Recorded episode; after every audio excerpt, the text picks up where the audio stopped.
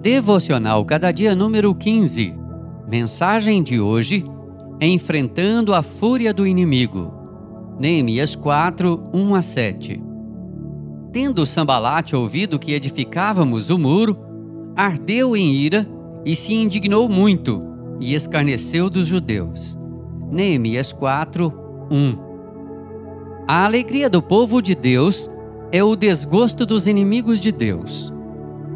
Quando o povo de Deus está entusiasmado, fazendo a obra de Deus, os inimigos rangem os dentes e ficam indignados. Nessa indignação, eles escarnecem e humilham os trabalhadores.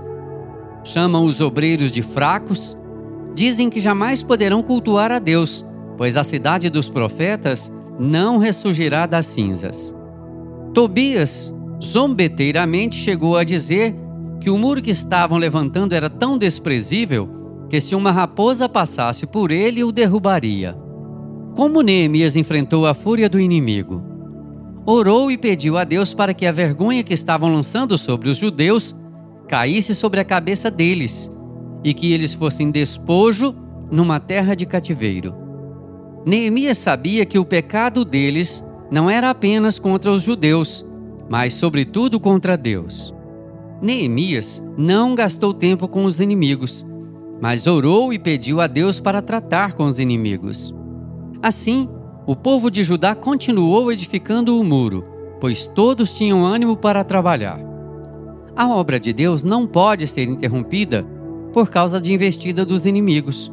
Os cães continuarão a ladrar, mas nós devemos trabalhar. Os inimigos rangerão os dentes, mas nós devemos adestrar nossas mãos para a obra, sem perder o foco e nem sermos distraídos. Que o Senhor nos abençoe. Amém.